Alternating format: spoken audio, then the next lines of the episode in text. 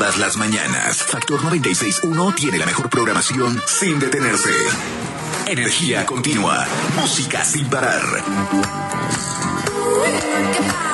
Arriba San Luis te trae a los personajes que arman nuestra historia. El señor no hace ni madres. Al estilo Shakira, ciego, sordo y mudo. Discutimos los temas de interés en tu día a día. La entrevista.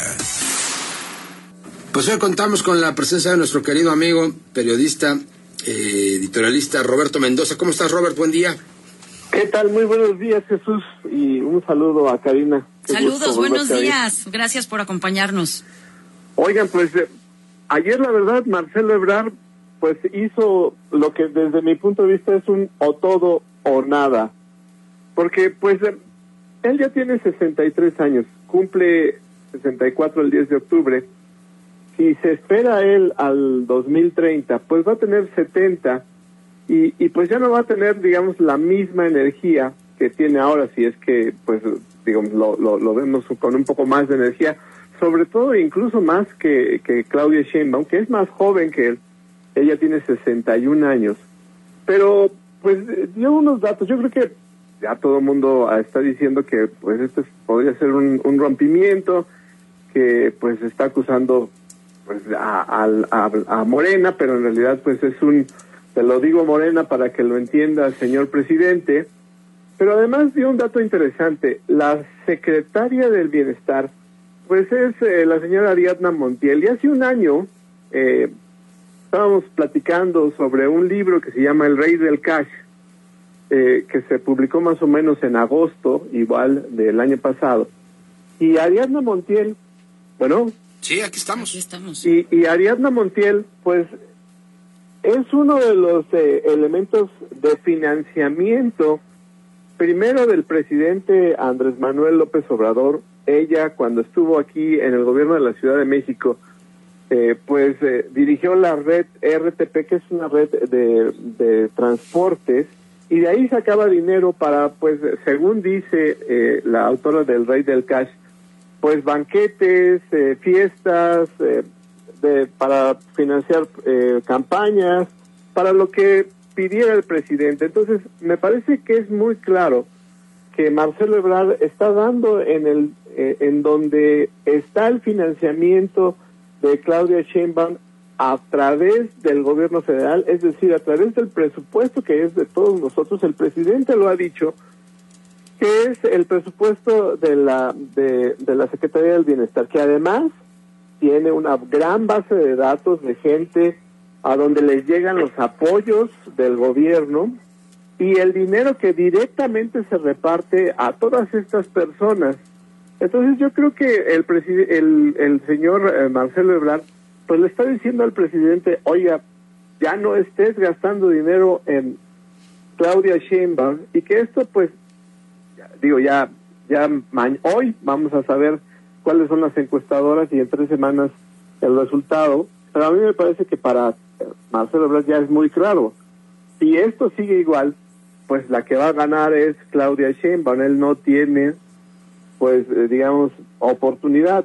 Pero además él dice la contienda es entre nosotros dos. Los otros cuatro pues son relleno, ¿no? O sea, y, y si lo si lo ven en las encuestas en las que él mismo pre- eh, presumió ayer, pues la verdad es que la ventaja pues sí es muy grande entre Claudia y a Marcelo y las otras cuatro corcholatas que están muy abajo, cuando menos 10 puntos menos que ellos.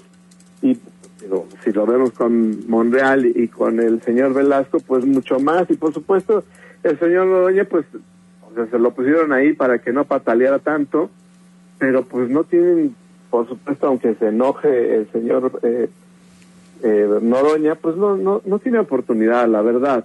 Las cosas son, sí, entre Marcelo y, y Claudia, y no hay otra. Y entonces, pues, esa, esta situación, este amague que, que pues, eh, ayer Ebrard dio a las 11 de la mañana, pues es, es o, o el rompimiento y solamente va a tener dos opciones Marcelo. O va a ser eh, candidato presidencial por Morena o va a ser candidato presidencial a lo mejor por Movimiento Ciudadano, por eso Movimiento Ciudadano ha estado como postergando la decisión todo este tiempo, como que dando espacio, y además el presidente, pues también en una jugada, a mí me parece inteligente, también le ha dicho a Movimiento Ciudadano, oigan, ustedes tienen muy buenos candidatos, son jóvenes, ¿por qué no los ponen en la contienda, no? ¿Por qué no ponen a, al gobernador de Nuevo León o al presidente municipal de Monterrey, que son bien buenos para, para las elecciones que están ranqueados en, en las encuestas, pues mejor pónganlos, porque lo que no quiere es que Marcelo se vaya a ese partido. Pero si no tiene opción, Marcelo, o si, eh, digamos, se siente obligado a no participar en otro en otro partido político, pues lo único que le queda es pues un viaje pues ya de retiro a la Riviera Francesa en donde pues ya vivió un rato allá en Francia y, pues olvidarse de, de, la política mexicana. Pero también pues le va a restar votos cualquiera de los seguidores de, de Marcelo, pues a lo mejor ya se desencantan de, del partido Morena y ven, en, sobre todo porque muchos de los seguidores de, Marcelo Ebrard, pues están en la, en la clase media, y si no es él, pues entonces van a tener que voltear a ver a Xochitl Galvez. Y yo creo que esa es la apuesta de Marcelo sobre todo, ¿no? O sea, de que si me voy, entonces toda esa gente que a lo mejor votaría por mí, se va a quedar un rato indecisa y después se va a ir con Xochitl y desde ahí va a perder Claudia Sheinbaum. ¿Cómo lo ven Roberto, ustedes? Eh, en este en este contexto, ¿qué posibilidades ves que Marcelo pudiese ser la carta escondida de Movimiento Ciudadano?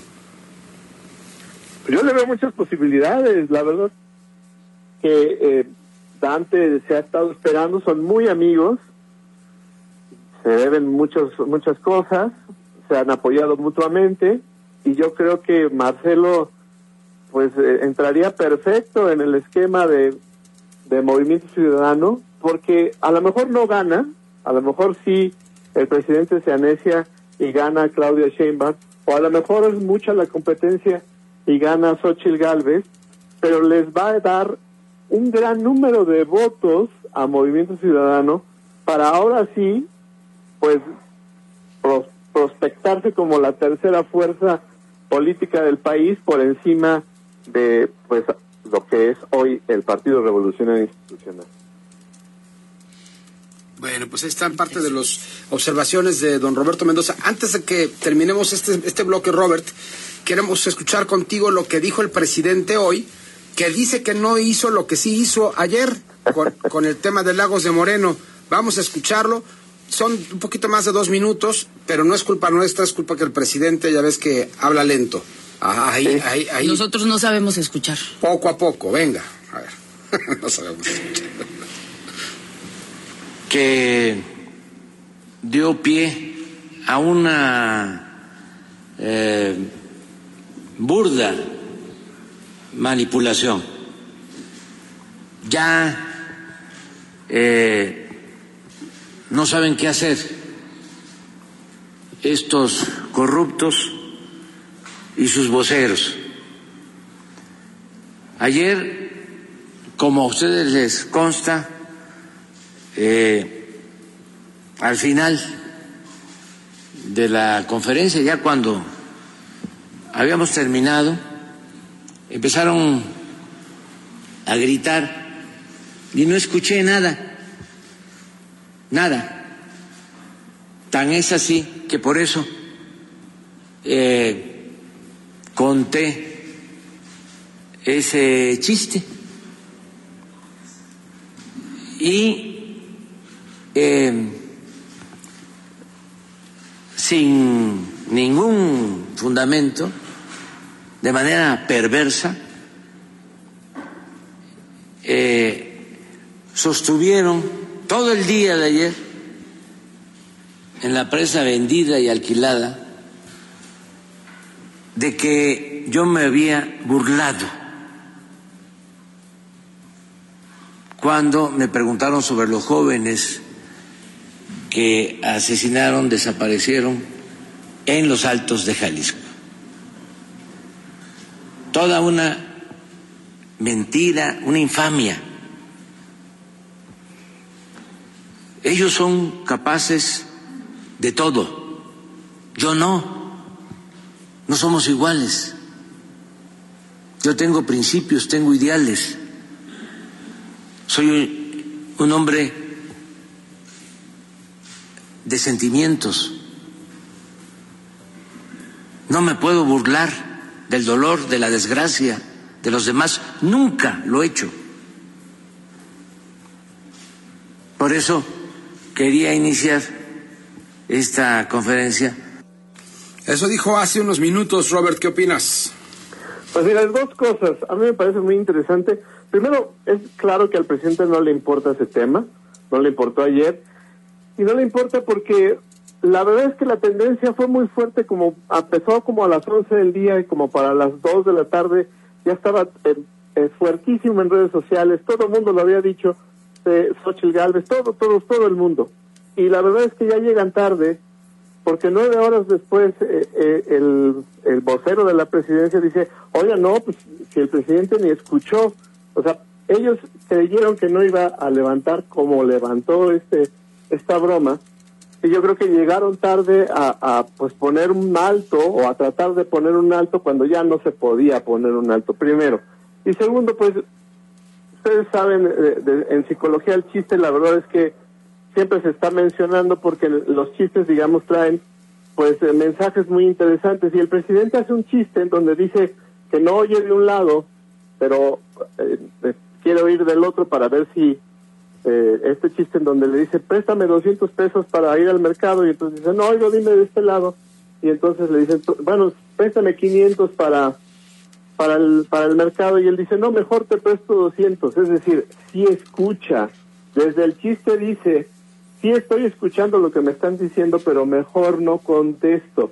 Ese es el contexto de ese chiste y yo creo que el presidente lo escuchó perfectamente y lo que está diciendo a través del chiste es, no quiero contestar, mejor no contesto. ¿Por qué? Pues porque primero no me importa y segundo porque no sé qué decirles, porque la verdad, pues el, el, el- la inseguridad está incontrolable. Híjole. ¿Cómo lo ven? Pues no tiene una respuesta, ¿no? Eh, con toda intención dicho. Y aparte indefendible. Indefendible. Y además, ahora nos regaña a todos cuando hizo lo que hizo. Que- Disculpa por no saber escuchar. Sí, claro, no, perdón. Es que ese es el problema. El presidente está desfasado. Eh, más adelante tendremos también otros puntos de vista, pero antes, este, ¿qué pasó ahorita? Roberto, tenemos un audio de lo que opina en redes sociales el hermano del presidente Pío. Esto, regresando un poquito al proceso interno de Morena. Si Lo escuchamos, ahí. te pedimos tu Sí. opinión, ¿va? ¿Cómo no? Con mucho gusto. al no haber debates que son imprescindibles en este proceso como en cualquier país democrático, se cometió un gran error, porque se le abrió la puerta a la forma de hacer política del PRI de los ochentas. Es decir, se desataron las prácticas priistas que se están aplicando a plena luz del día y que consisten, entre otras cosas, en el acarreo para asistir a las llamadas asambleas informativas masivas, en inundar todas las ciudades de bardas y de espectaculares, exhibiendo de esta manera el derroche de recursos y de pronto ignoraron que las bardas y los espectaculares no emiten opinión alguna, ni mucho menos salen a votar. Lo único que producen es un gran malestar ciudadano por la contaminación visual, el despilfarro de recursos públicos y la descarada intervención de algunos servidores públicos de los tres órdenes de gobierno para favorecer a determinados aspirantes. Pero también se les olvidó que con esta patraña propagandística no van a engañar a la gente, porque el pueblo ya despertó, tiene conciencia y está politizado y no se está chupando el dedo. Por eso, y otras razones más, estoy seguro que Marcelo Ebrard ganará la encuesta. Ándele. Ya se había pronunciado antes, pero ahora sí se fue a apoyarlo con todito, ¿eh? Dice, ni Judas se atrevió a tanto. ¿Qué opina Robert? Lo que vemos aquí es el- un rompimiento. Hay que recordar que Pío está en- enojado con el presidente porque pues no lo defendió de Loret y todavía está eh, pues en curso esa demanda y pues eh, eh, Marcelo Ebrard está si, si lo vemos desde ese punto de vista y lo vemos ayer con Monreal pues juntando a todas estas personas que tienen pues cuando menos un poco de resentimiento con el presidente, si no es que digamos que ya rompieron con el presidente, para hacer un frente, ¿no? Está ya, ya cuando menos dos, que es el hermano del presidente Pío, que está enojado con el presidente, que ya acaba de romper, y eh, Monreal, que también está enojado con el presidente, aunque él diga que no, y que estaría dispuesto a apoyar a Marcelo Ebrard. Yo creo que ya se está viendo francamente y muy bien un frente en contra de Morena y el presidente. Porque pues no es Claudia, finalmente Claudia pues es um, la muñeca del presidente. La muñeca. Yo no iba a decir muñeca fea ni guapa, pero sí la muñeca. gracias, Robert. Te mandamos un abrazo. Qué gusto Muchas saludarte, Robert. Hasta Un abrazo, querida. 754, Karina Armenta y su servidor regresamos después de la pausa, no se vayan. Todas las mañanas, Factor 96.1 tiene la mejor programación sin detenerse. Energía continua, música sin parar.